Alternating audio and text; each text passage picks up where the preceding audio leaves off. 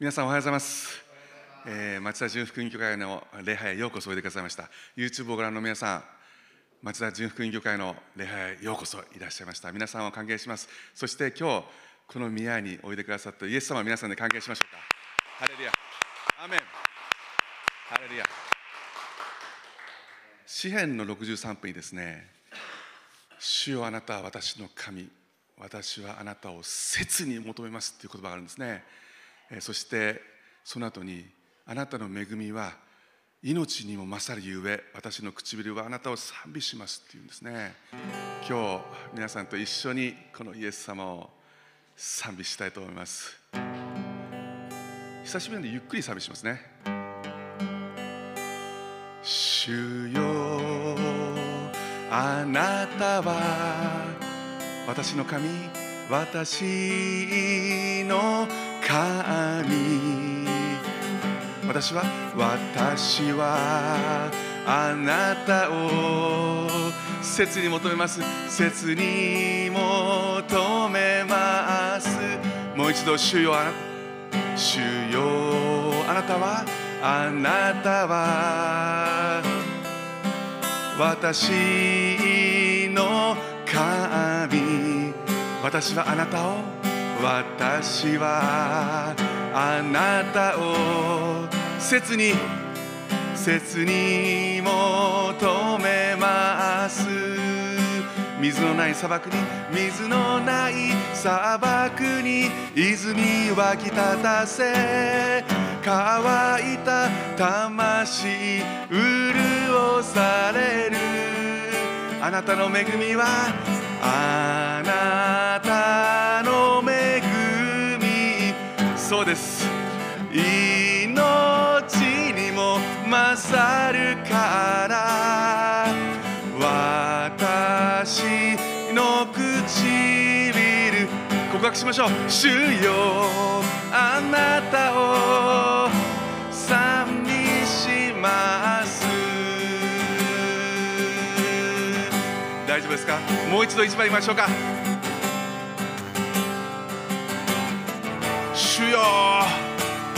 主よあなたはおはようございます。私の神私はあなた。を私はあなたを今日切に求めます。切に求め水のない水のない砂漠に泉湧き立たせ乾いた魂潤される。町田行こうよ。あなた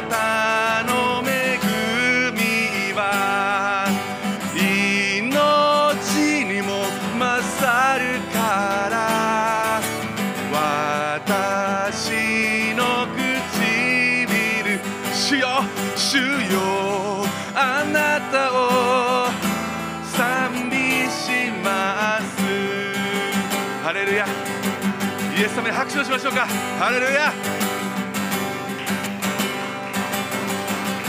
主よあなたは2番。主よあなたは我が救いの岩。我が救いの岩。決して揺るぎません。私は決して揺るがされない。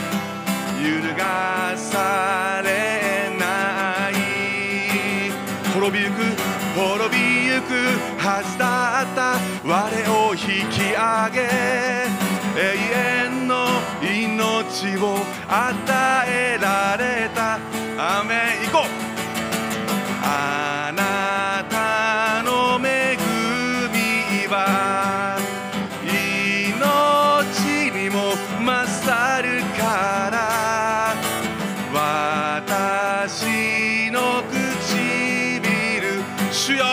主よあなたを賛美します。あなたの恵みはあなたの恵みは命にも命にも勝るから私の唇は主よ。賛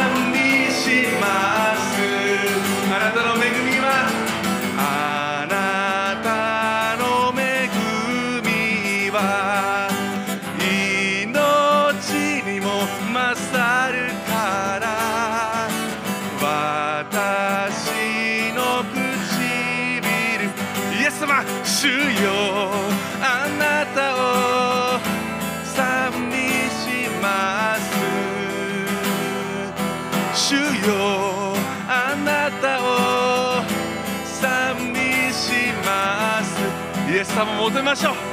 主よあなたを賛美します。イエス様今日あなたを求めていきます。ハレルヤ。イエス。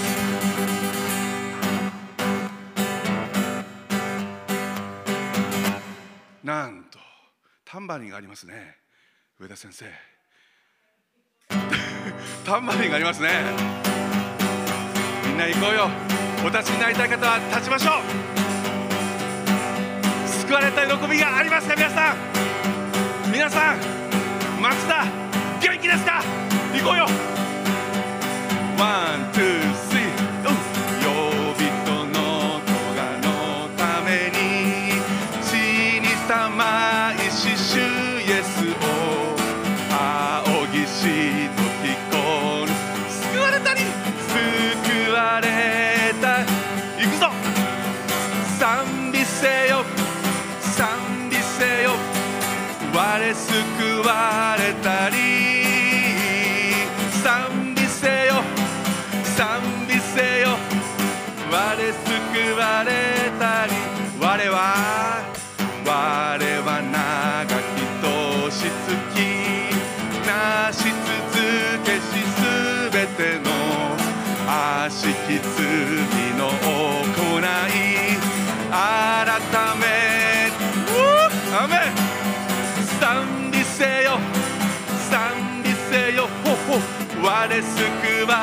われた。イエス様ありがとう。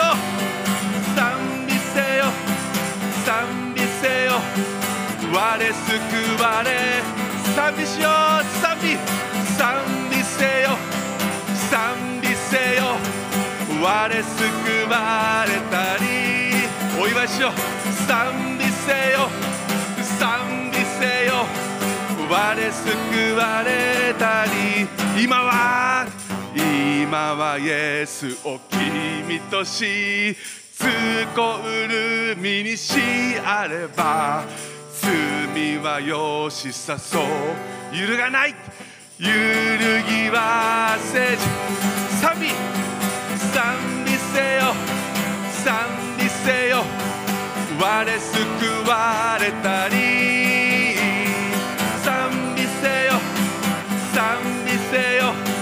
我救われたり賛美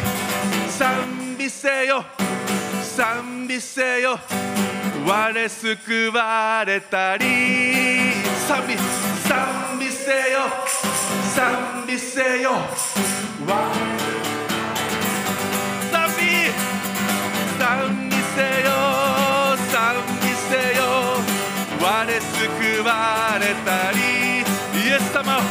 賛美せよ。賛美せよ。我救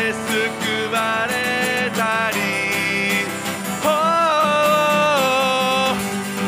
皆さん。救われてますよ。アーメンですか？アレルヤ。アーメン感謝します。どうぞお世話になってください。イエス様が今日上田先生の唇を通して御言葉を語ってくださいます。主の御言葉には力があります。真理があります。今日この御言葉を私たちは待ち望んでいきたいと思います。主の御言葉は私を生かし私を導私を照らす。主の御言葉は一緒に宣言しよう。力がある。力がある。私を励まし。私を満たす。今主の前に心開き待ち望む主の御言葉。今主の前に今主の前に心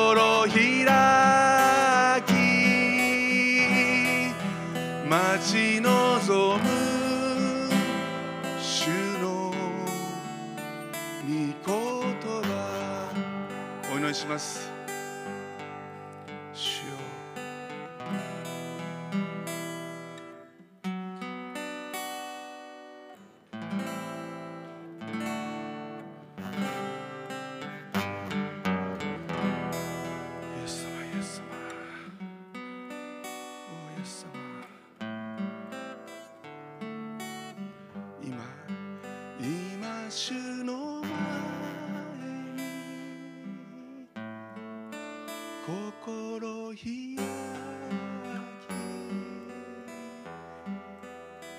ち望む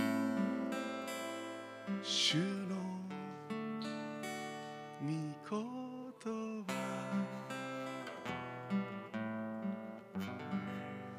イエス様イエス様イエス様イエス様感謝しますこのようにして今この静かな時の中であなたはご臨在してくださってそして霊に満たされよと言ってくださいますから感謝します。あなた求めております真の礼拝者を。霊と誠によってあなたを礼拝する真の礼拝者を求めております。今日あなたは私たちを祝福されるためにここにおいでになりました。そして私たちはあなたを礼拝するためにここに来ております。あなたを礼拝するためにこの1週間が回ってきました。イエス様。今日私たちが今日すべてをかけてあなたを賛美したようにあなたは上田先生の唇を通してあなたの御言葉を語ってくださいます。あなたの御言葉には力があります。あなたの御言葉には真理があります。あなたの御言葉に愛があって命があるんです。今日私たちは復活の命を握ってあなたと歩んでいきます。そのために命のパンをください。私たちは食します。どうぞ御言葉を通して私たちをその道を照らし導いてくださいますよあなたに一切をおいだねして主イエス・キリストの皆を通してお祈りいたします。アーメン。ハレルヤ感謝します。今日は上田先生が支援26編か126編から語ってくださいます。イエス様に期待しましょう。アーメン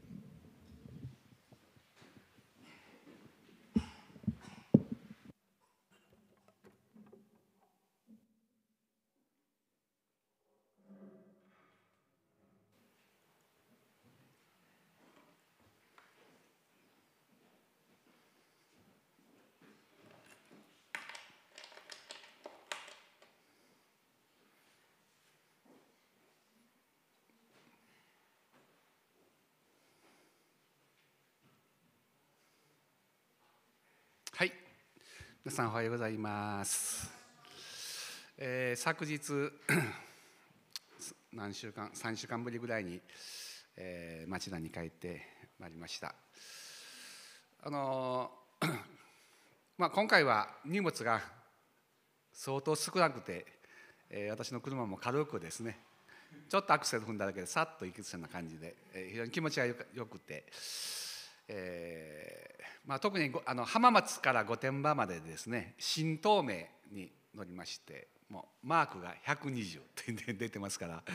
えー120出しましてですね、あのー無事にあのもう5時間ぐらいで、あの横浜、あの町田までですねインターチェンジ、えー、来たんですけれどもそれからが大変な混雑でございましてですね、えー、降りてから45分もかかってしまってですね。これは一体何だろうという感じでですね、えー、書いて まいりました。皆さんは大変なところに住んでおられるなというんですね、えー、南薩摩行きますとほとんど信号がありませんので、えー、非常に快適にあのスムーズに行くわけですけれども。なんでまあなんとか やってまいりました。感謝いたします。あの便利な面もたくさんあります。またこの YouTube ですねあの配信をしているということで、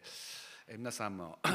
ま、真ん中に立つと座ると立てないとかですね、えー、なんか緊張感ありますね。今から始まりますと言ったらなんか放送局のあれ、えー、スタートという感じでですね。あの、かなり昔ですけども私もあのラジオ伝道の、え、10分ぐらいのあの説教ですね。あのメッセージをする時に。まあ、非常に緊張しますね。絶対間違ったらあかんというですね、えー、間違うとまたやり直しという感じでですね。かなりおあの言ってから間違うとですねかなり苦しいなという感じになってしまうんですけれども、まあ、そういう緊張感を覚えながら、えー、この配信の、えー、ご奉仕もしてくださっていること本当に感謝したいと思っています。あの今日は100詩編の126編からあの主が大いなることをなさったというテーマで 御言葉に触れていきたいと思います。あのこの YouTube ですねあのネット配信っていうのはすごくいいこともあるんですけどもちょっと困ったこともありまして、えー、例えば私はですねこのメッセージをあの先週守山でして、えー、今日 また新たな気持ちでしてるんですけれどももうすでに見た人がいるんですね。すなわち森山のやつを見ている人がいるんです。先生見ましたいややりにくいな同じ話したらどうすんなって感じでですね、えー、それで今日はですねタイトルだけ変えましたまあせめてちょっと変化があるほど変化球を投げておこうかという感じでですねタイトルだけ変えさせていただきました。あごめんなさい。御言葉を読みいたします。主がシオンを復興してくださったと時私たちは夢を見ているもののようであった。その時私たちの口は笑いで満たされ私たちの舌は喜びの叫びで満たされた。その時諸国の人々は言った。主は彼らのために大いなることをなさった。主が私たちのために大いなることをなさったので私たちは喜んだ。主よネゲブの流れのように私たちを元通りにしてください。涙とともに種をまく者は喜び叫びながら刈り取る。種入れを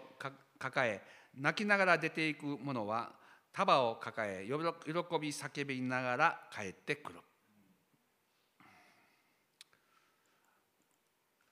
私たちは夢を見ているもののようであったその時私たちの口は笑いで満たされ私たちの舌は喜びの叫びで満たされたまあ喜びっていうのはクリスチャンの大きな祝福ですねいつも喜んでなさいというふうにも進んでております。いつもいつも本当に喜びで満ち溢れていたら嬉しいですね。えー、先週私たちはあの本当に喜びに満ち溢れたことがたくさんございました。えー、皆さんも例えばこれをこれは先週の礼拝の時は出ていません。変化球で、えー、かなり変化球を使ってますので皆さんすで、えー、に見た人は惑わされないようにですね、えー、していただきたいと思いますけど。1983年ですねもう38年も前にこの教会が剣道なされてですね皆さんも本当に力注ぎ心注いでこの建物をですね剣道なさった、まあ、その時は本当に夢を見ているような素晴らしい喜びで満ち溢れたことだと思うわけです。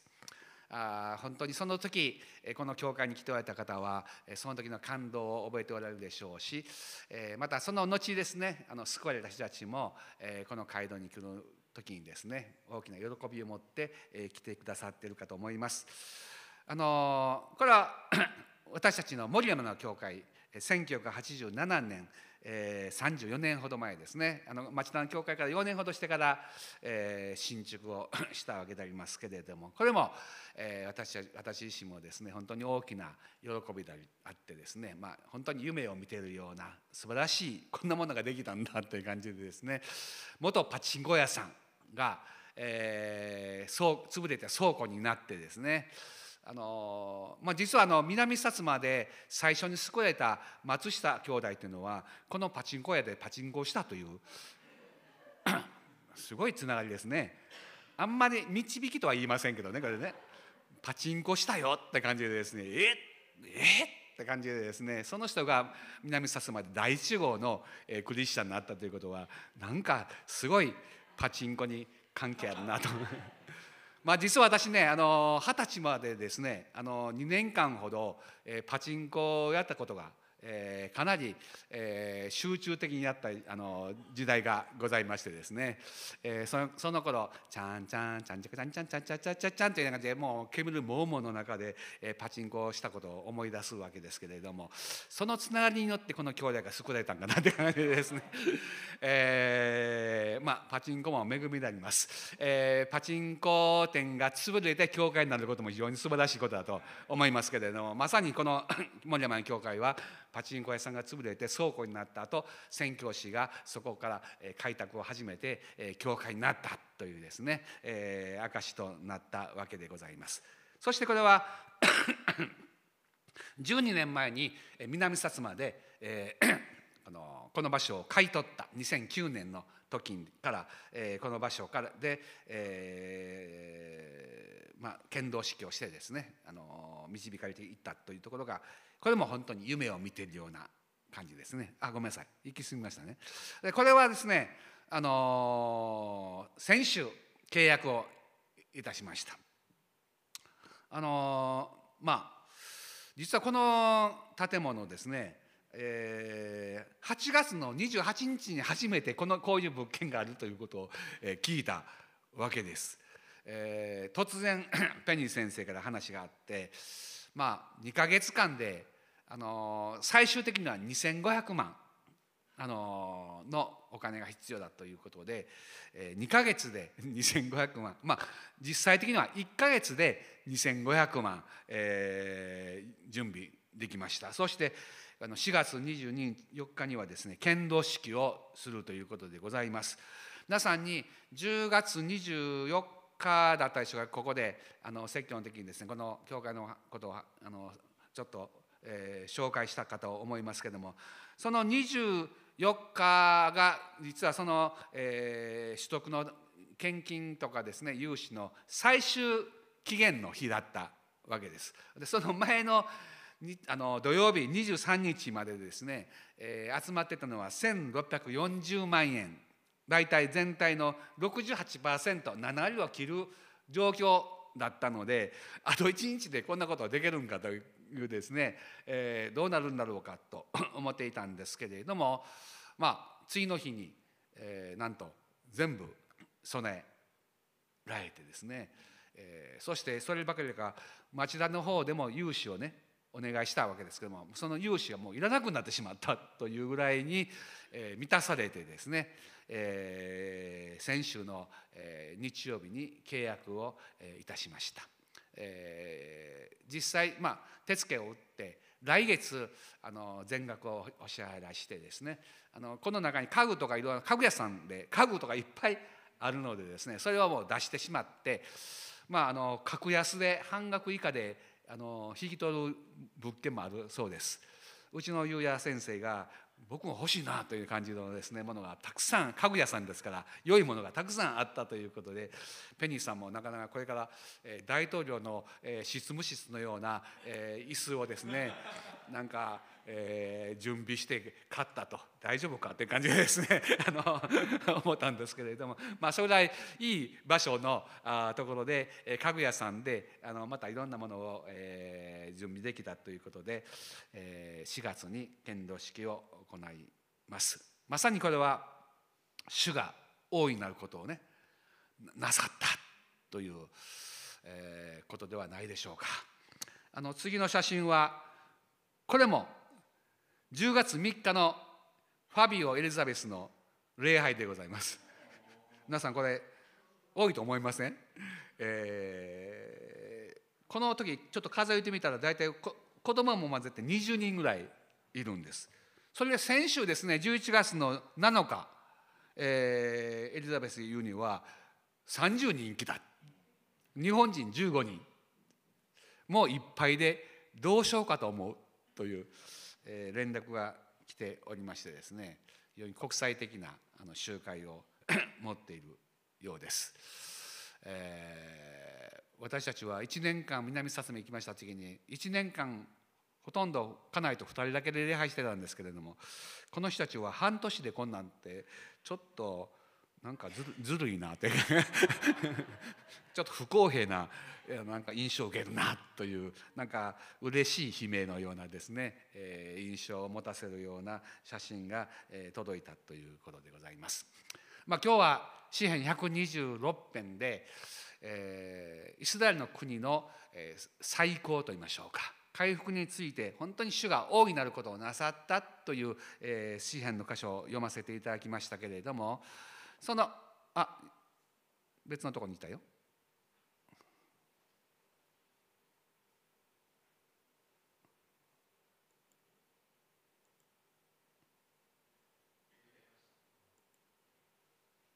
行かない。あ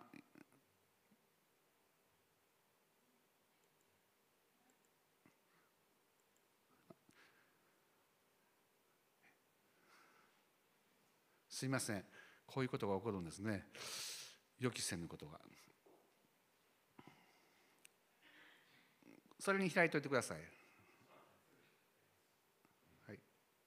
その地図からお願いします。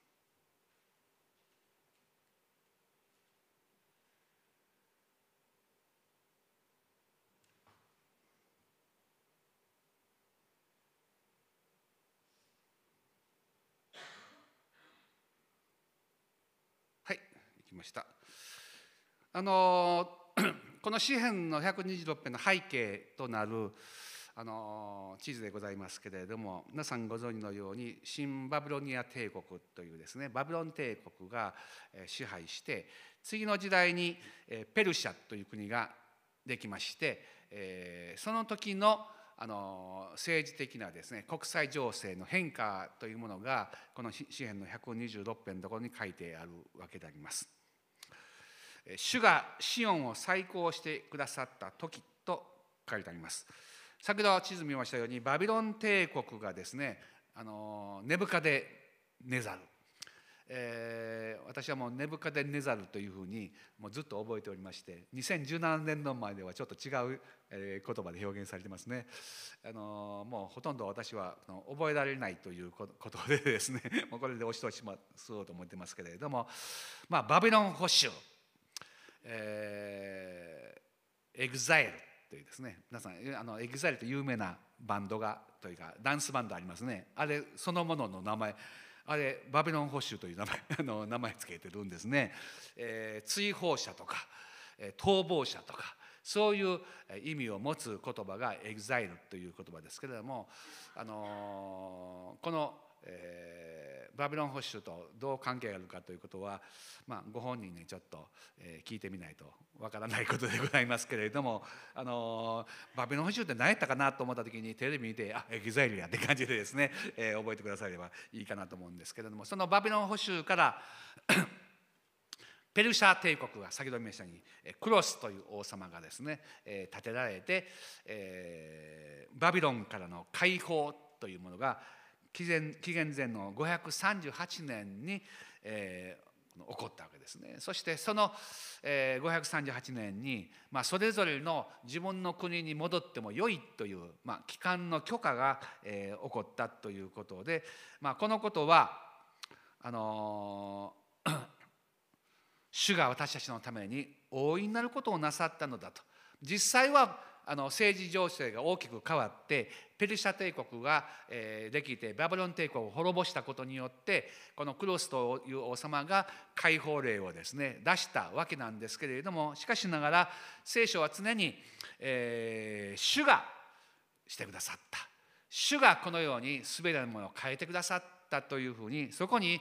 えー、信仰の告白え、神様がまさにこれらのことは、え、その、え、バビロン保守というのは罪の結果として裁きですよね、え罪の結果としてのその、え罪を許してくださったそして裁きを終えてですね解放を与えてくださり私たちに希望を与えてくださったんだという非常に国際的な状況の中で彼らは主がしてくださったというふうに告白したわけであります。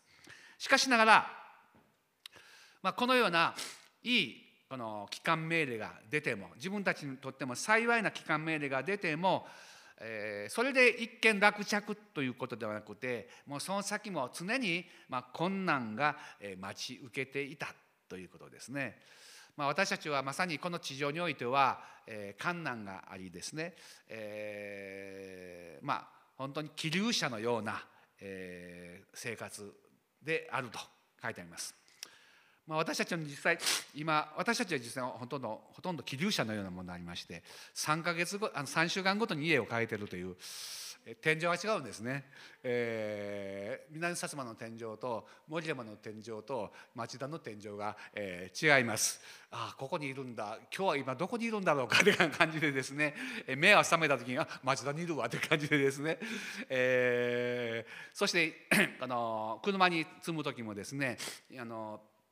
出かける時もちょっとは少し引っ越しのような感じでうちの母が言うんです「あんたら引っ越しじゃないこれ」って感じでですね、えー、なんか服とかね。また季節の変わり目とか服とかややこしいんですね。でいろんなものをなんか積み込んでまああのいろいろやいくわけであります、えー、そして何かの時はですねいざ言う時には、えー、私たちは大切なものを準備しておかなければなりません、えー、私たち私にとって準備するべき大切なものは礼服でございます。礼服。すなわち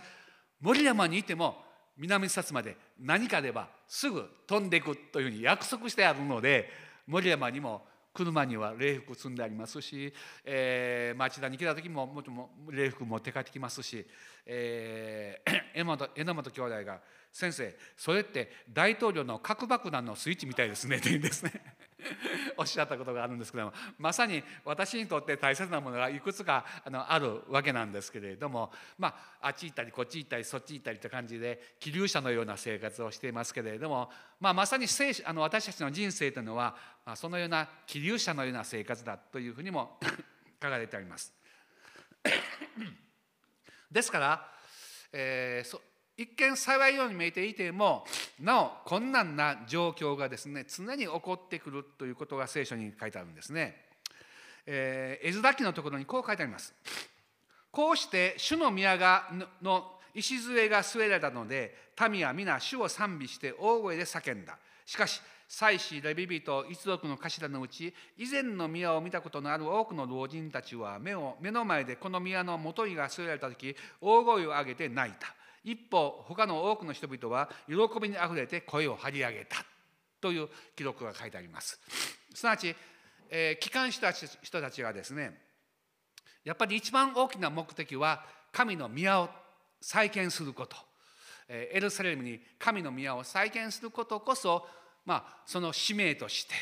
えー、自分のいろんなものをですね犠牲にしてでもそこに戻ってですね立て上げようという思いで、え彼らは礎を据えたわけであります。その時に、え据えた人たちは非常に喜んだと書いてありますけれども中には、え泣いてた人もおります。この泣いてた人は嬉し泣きではなくてよく読んでみると、え悲しくて泣いてるわけなんですね。なんで悲しいかというと、あのー、前のものと今ある目の前にあるものがえらく違うということです。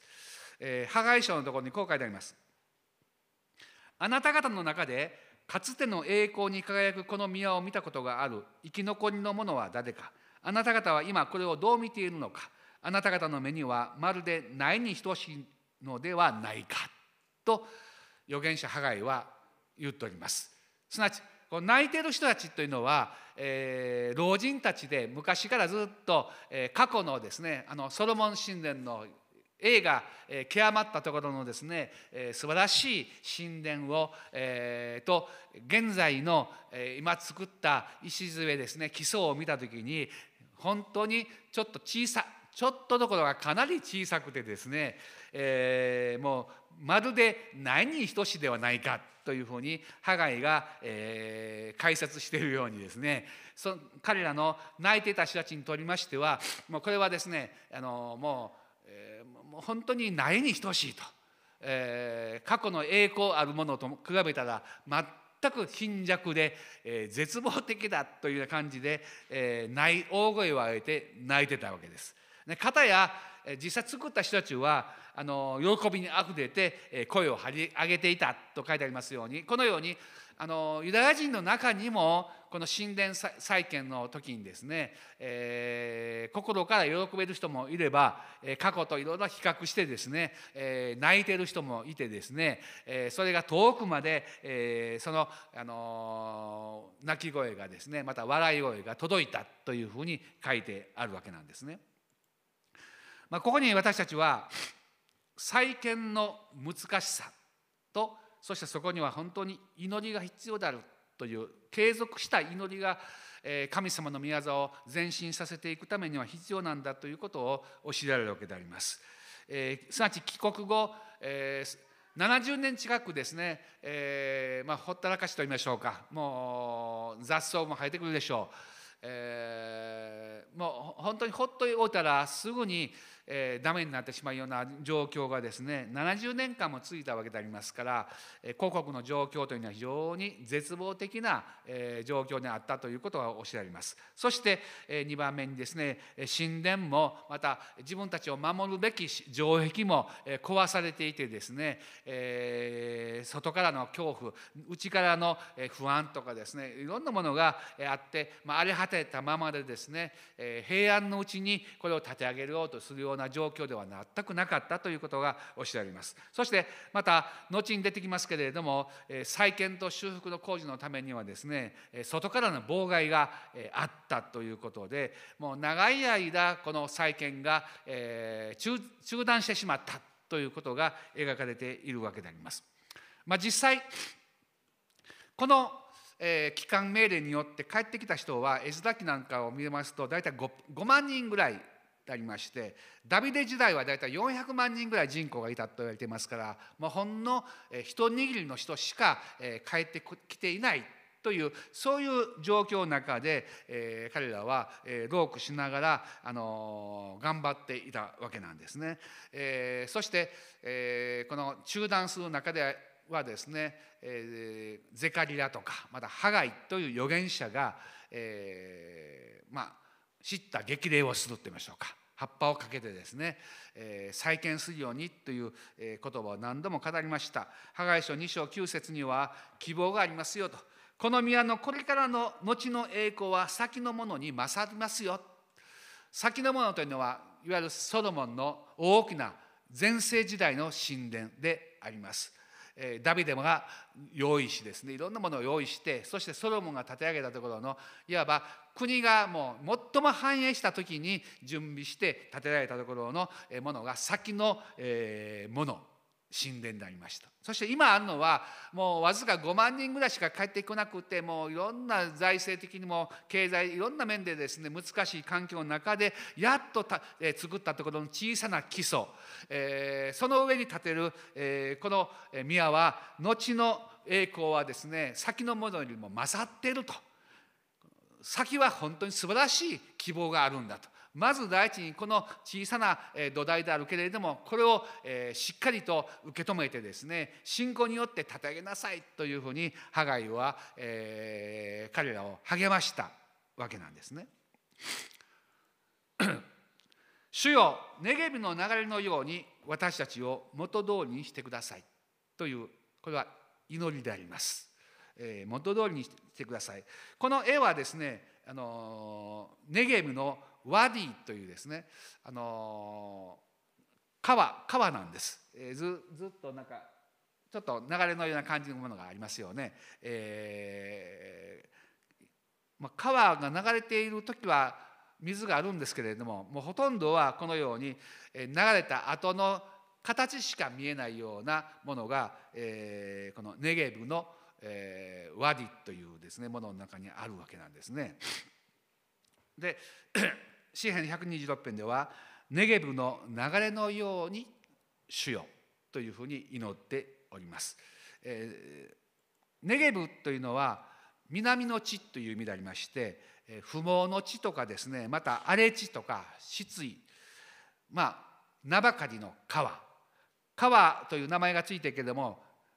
水がない、えー、川なのに水がないというですね、えー、川の役割を果たしていないというですね状況が、えー、その中にこのあったわけなんですね。でもそういうネゲブでもですね、あのー、秋と冬の雨季に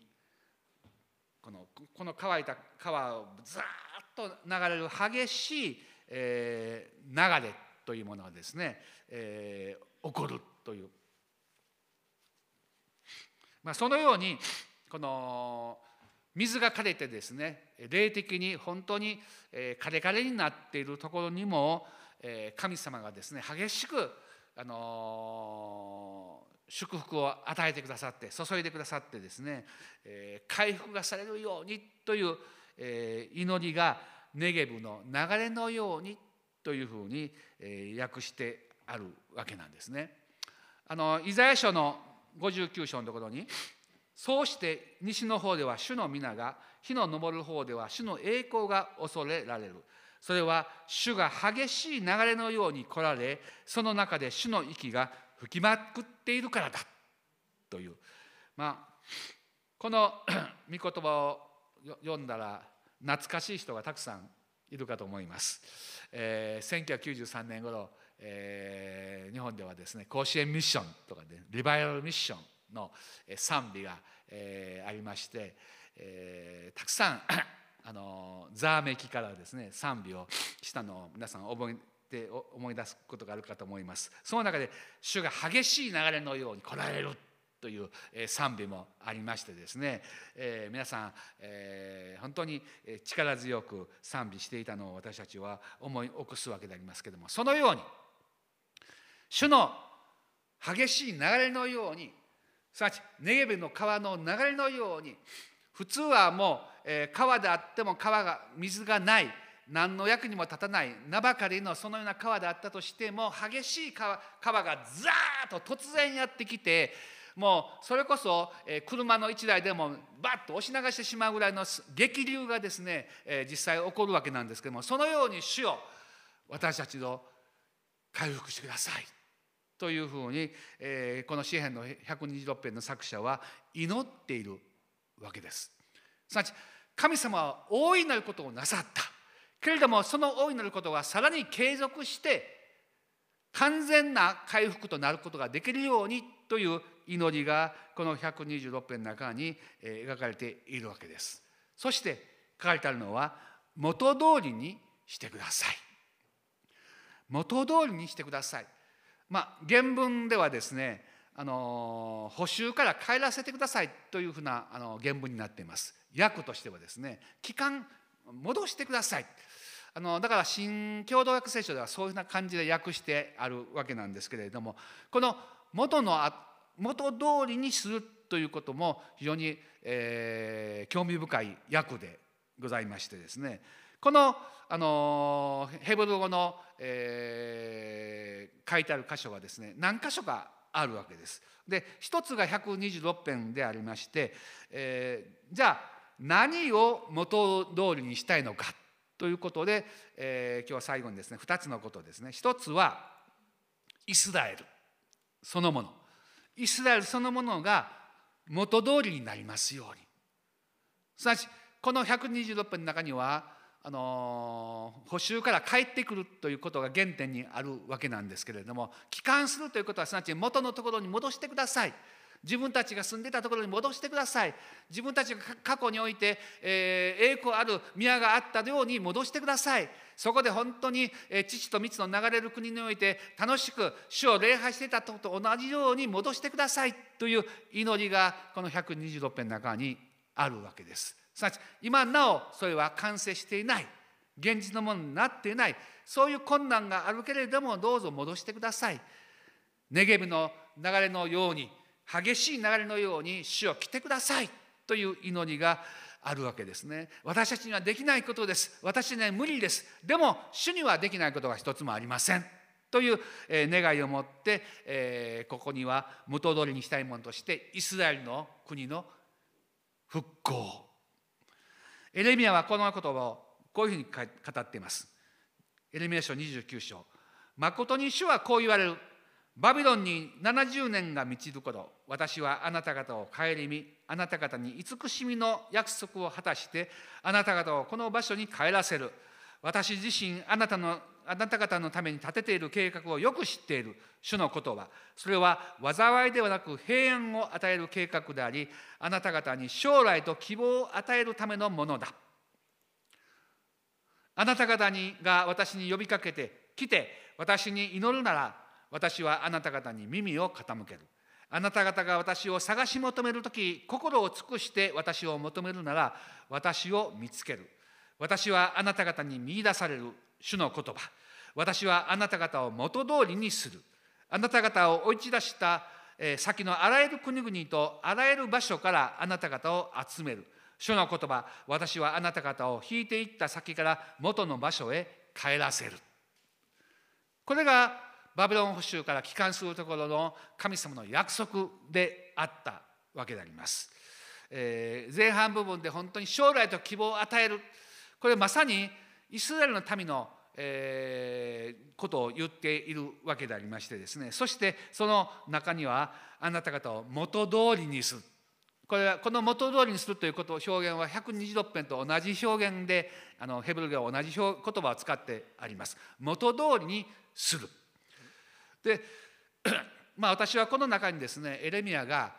70年後のバビロン保守のみならず将来にさらに将来におけるところのあらゆる場所から全世界に散らばっていたところから彼らが回復して戻ってくるそれはモーセ自身も約束、していた、予言していた出来事でありますけれども70年後のバビロン保守のみならずずっと将来におけるところの週末におけるところのイスラエルの回復帰還のことも将来見越して、彼は語ってると思うわけですね。あらゆる国の場所からあらゆる場所からあなた方を集める。まあ、あの私が初めてあのイスラエルに家内と一緒にですね行かしてもらいました、えー、1994年でありますけれども。あのそのまあ、50年ほど前に1948年にイスラエルの国が再建された。わけです。2000年ぶりにですね再建された。その当時は大体80万人ぐらいのユダヤ人の人たちが帰ってきたというふうにあの資料では出ております。そして私たちが初めてイスラエルに行きました1994年には500万人の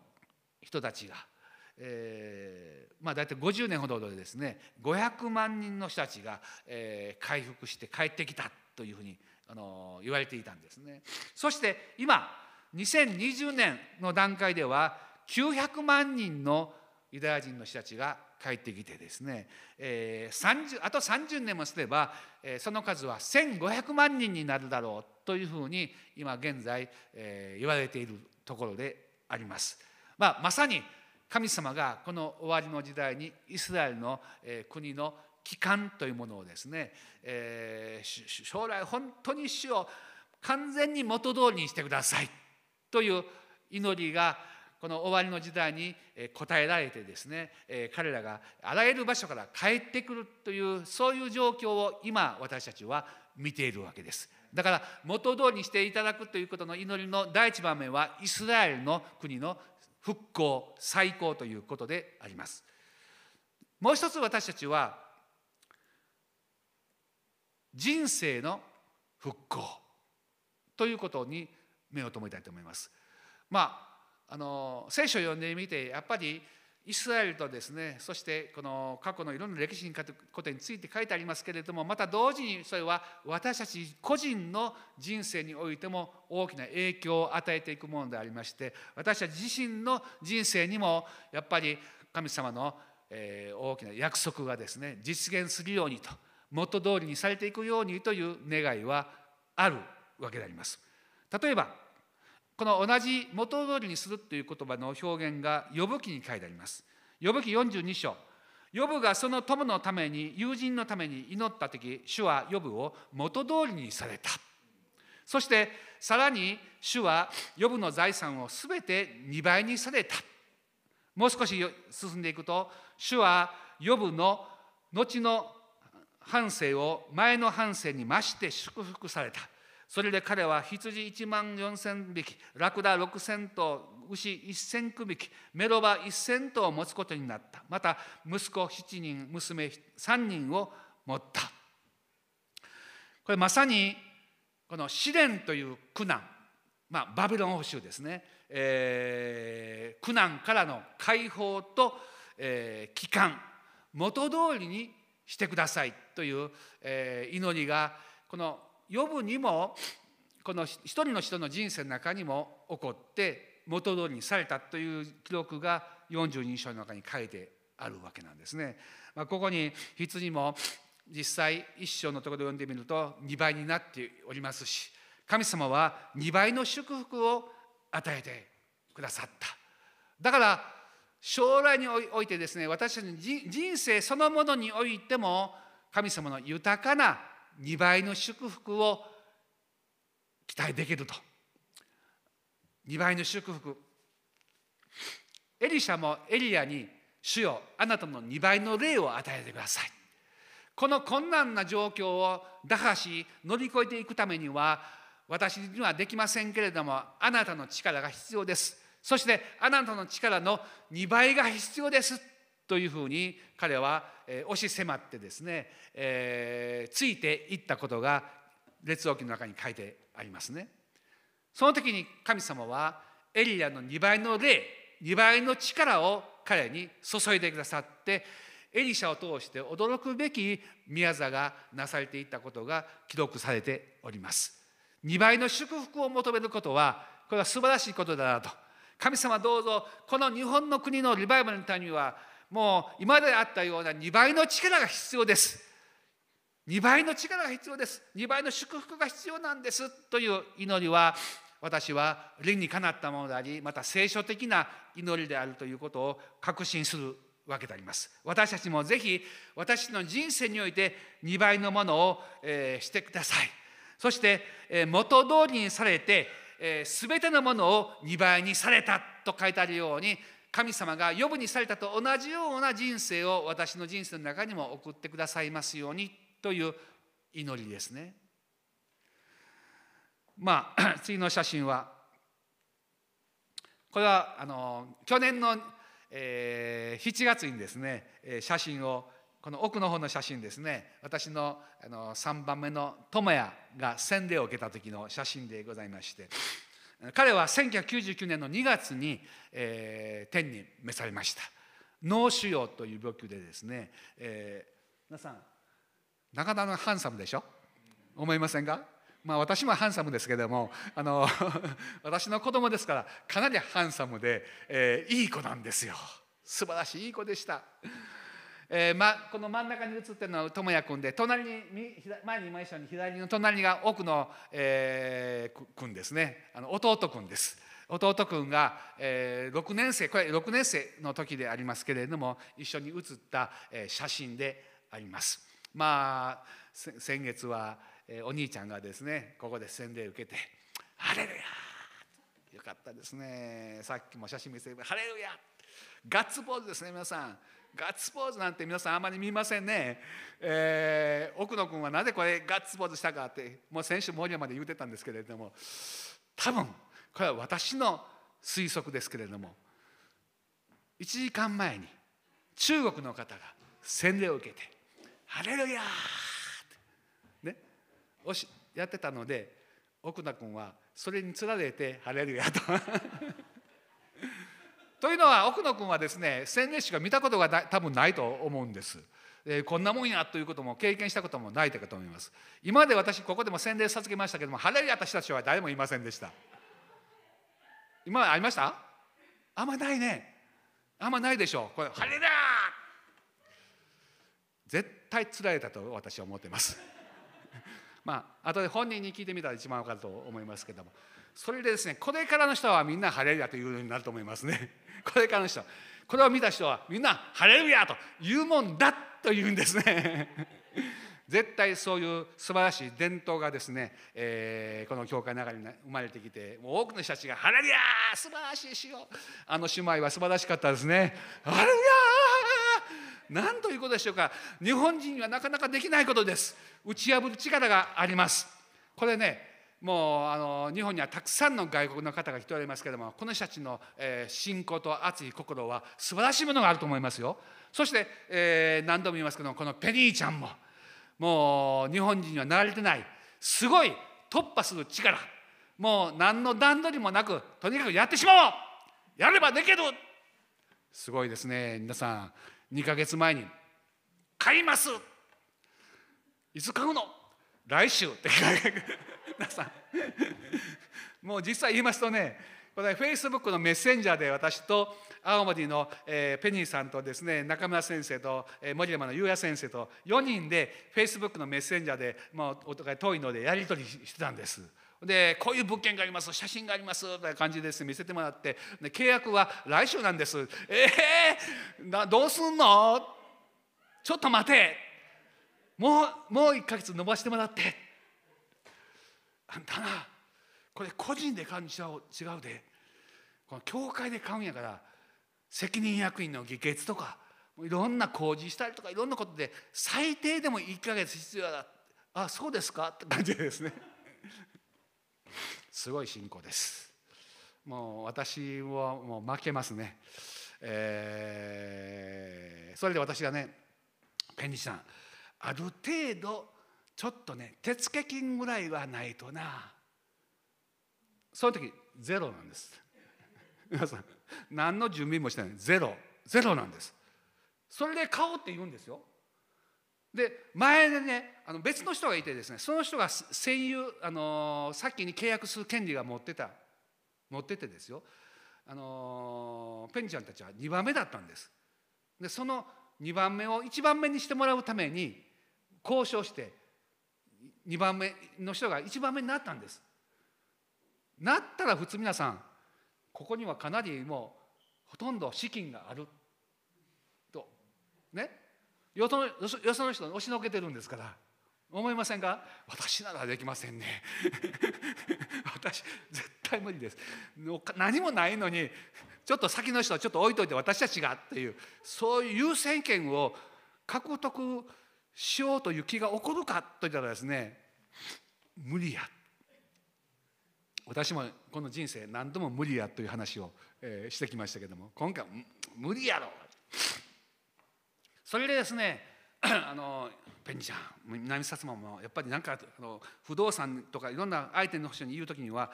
せめて手付金ぐらいは準備するとかなんか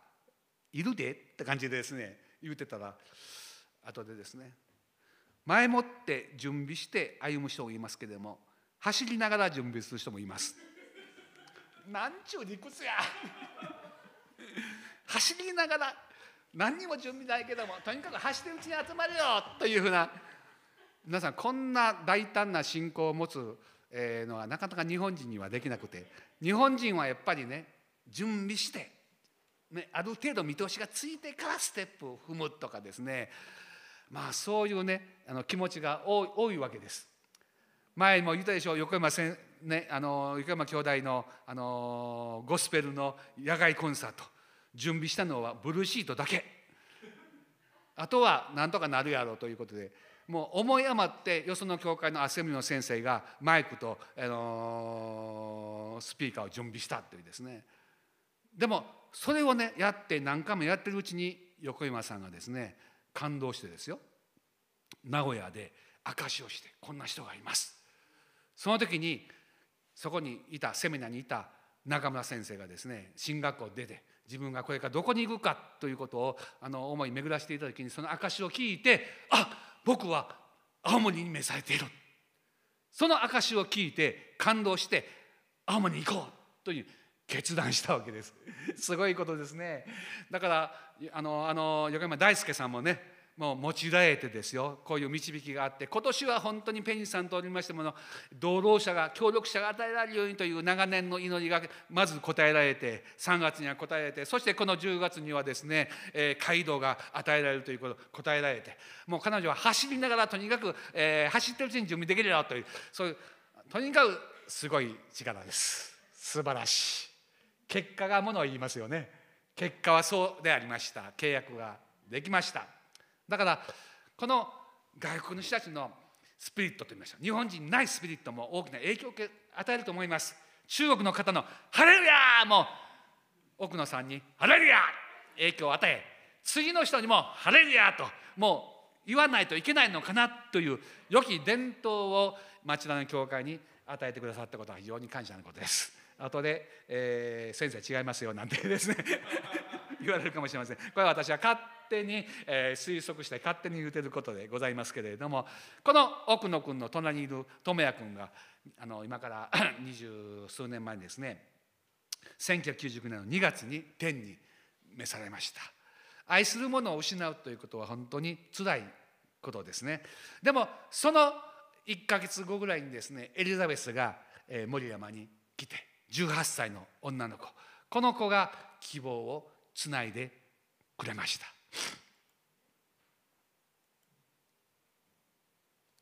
そして次いきますか。なんか消えちゃった。はい。それで言ってください。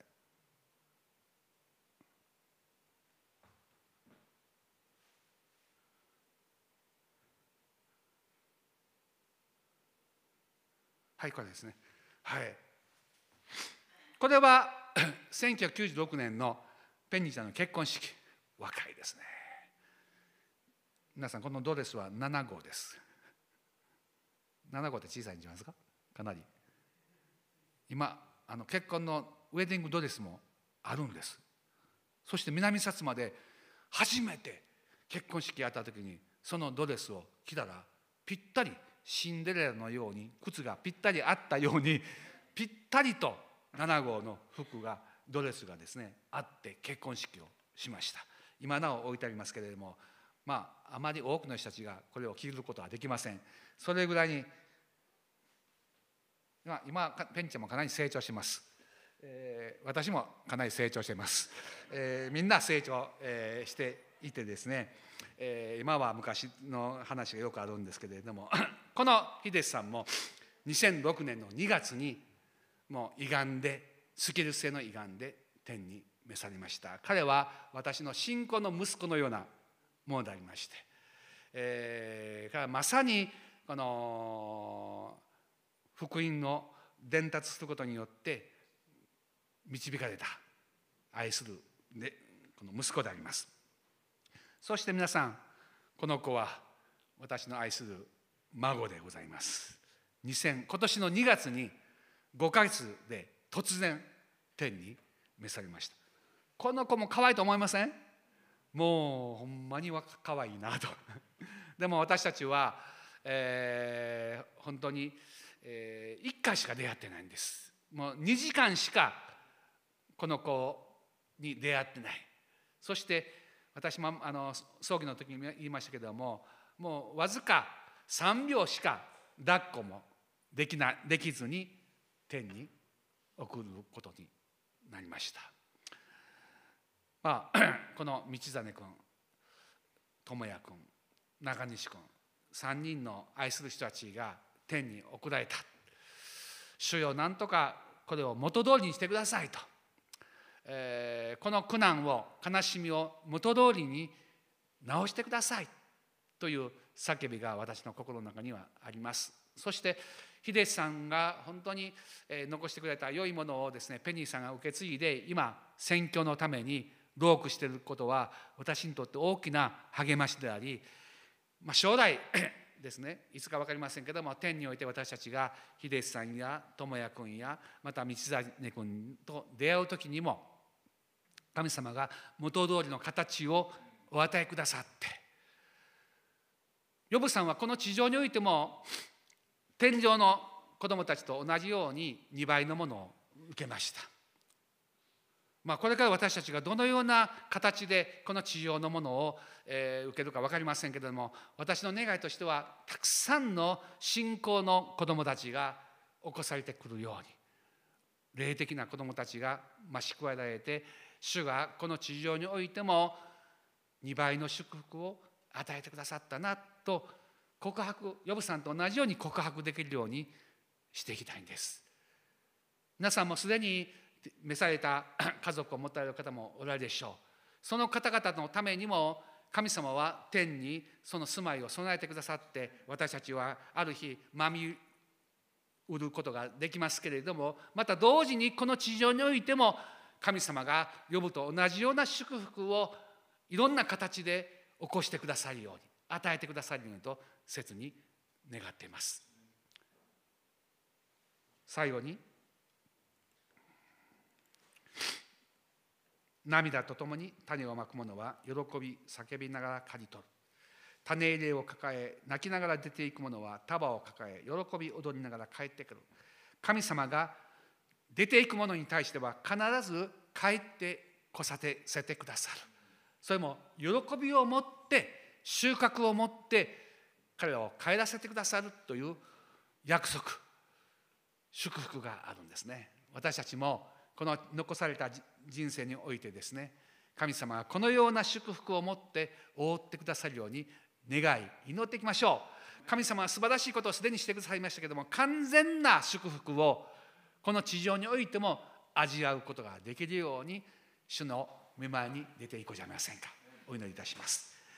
天のお父様ありがとうございます。あなたが私たちにいつも約束の御言葉を持って支えてくださっていることを感謝いたします。私たちの信仰のドライはあなたの御言葉でございます。神様どうぞ、えー、あなたの約束の通りに私の人生が祝福され全てのことについて元通りになっていくことができますように。それも人にはできないことですけれどもあのネゲベルの流れのように突然の激しい神様の息吹力によってそれらのことが確かなものとなっていくことができますようにお願いいたします。主よ願わくはこの日本の国が本当に驚くべき神様の祝福によって目覚めさせられ多くの人たちが主に立ち返ることができるようにと願っております。今、えー、青森や長崎や南薩摩で福音の選挙がなされまたこの町田東京においてもなされております。どうか人々の心が大きく変えられて主に目が向けられ主の祝福を味わうもうとこの日本の民がなすことができますように導いてください。イエス様の尊いお名前によって感謝してお祈りいたします。アーメン。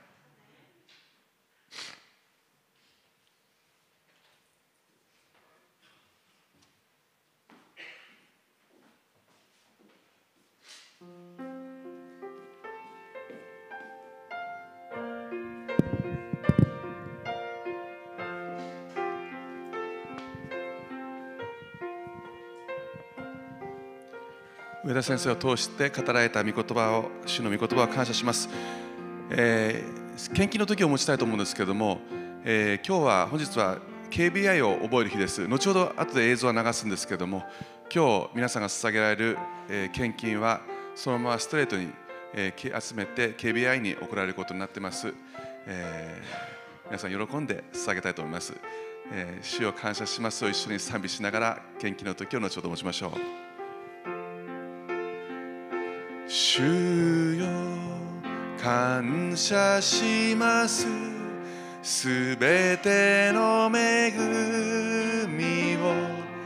心から主よ。感謝します。感謝します命に勝る。その恵みを感謝の心。感謝の心。感謝の？感謝の心。感謝の？感謝の心。感謝の？感謝の子主よ。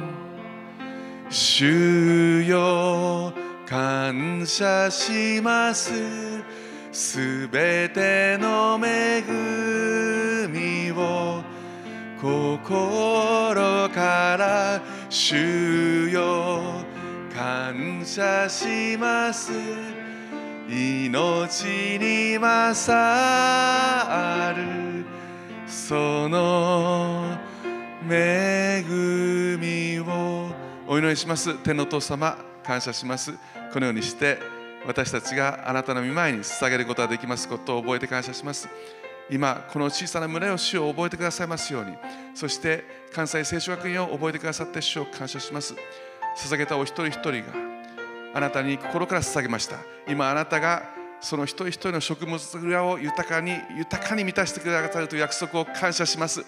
私たちは本当にこの喜びで満たされてますから感謝します。どうぞこの後の時も満たしてください。感謝して主イエス・キリストの皆を通してお祈りいたします。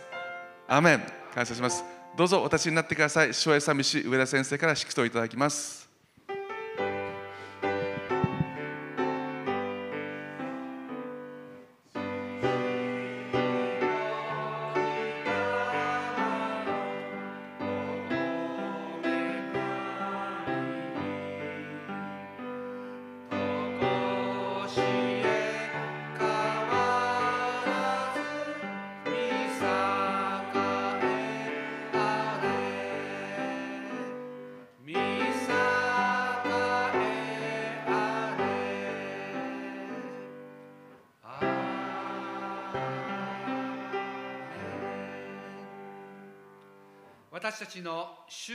ス・キリストの恵み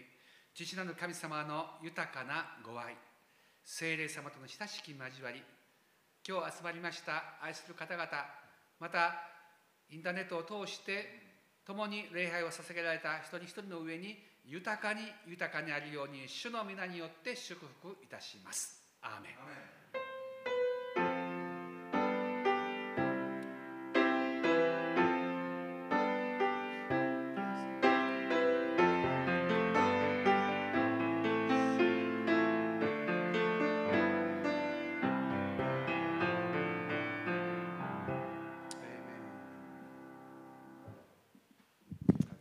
謝します。どうぞお世話になってください。あ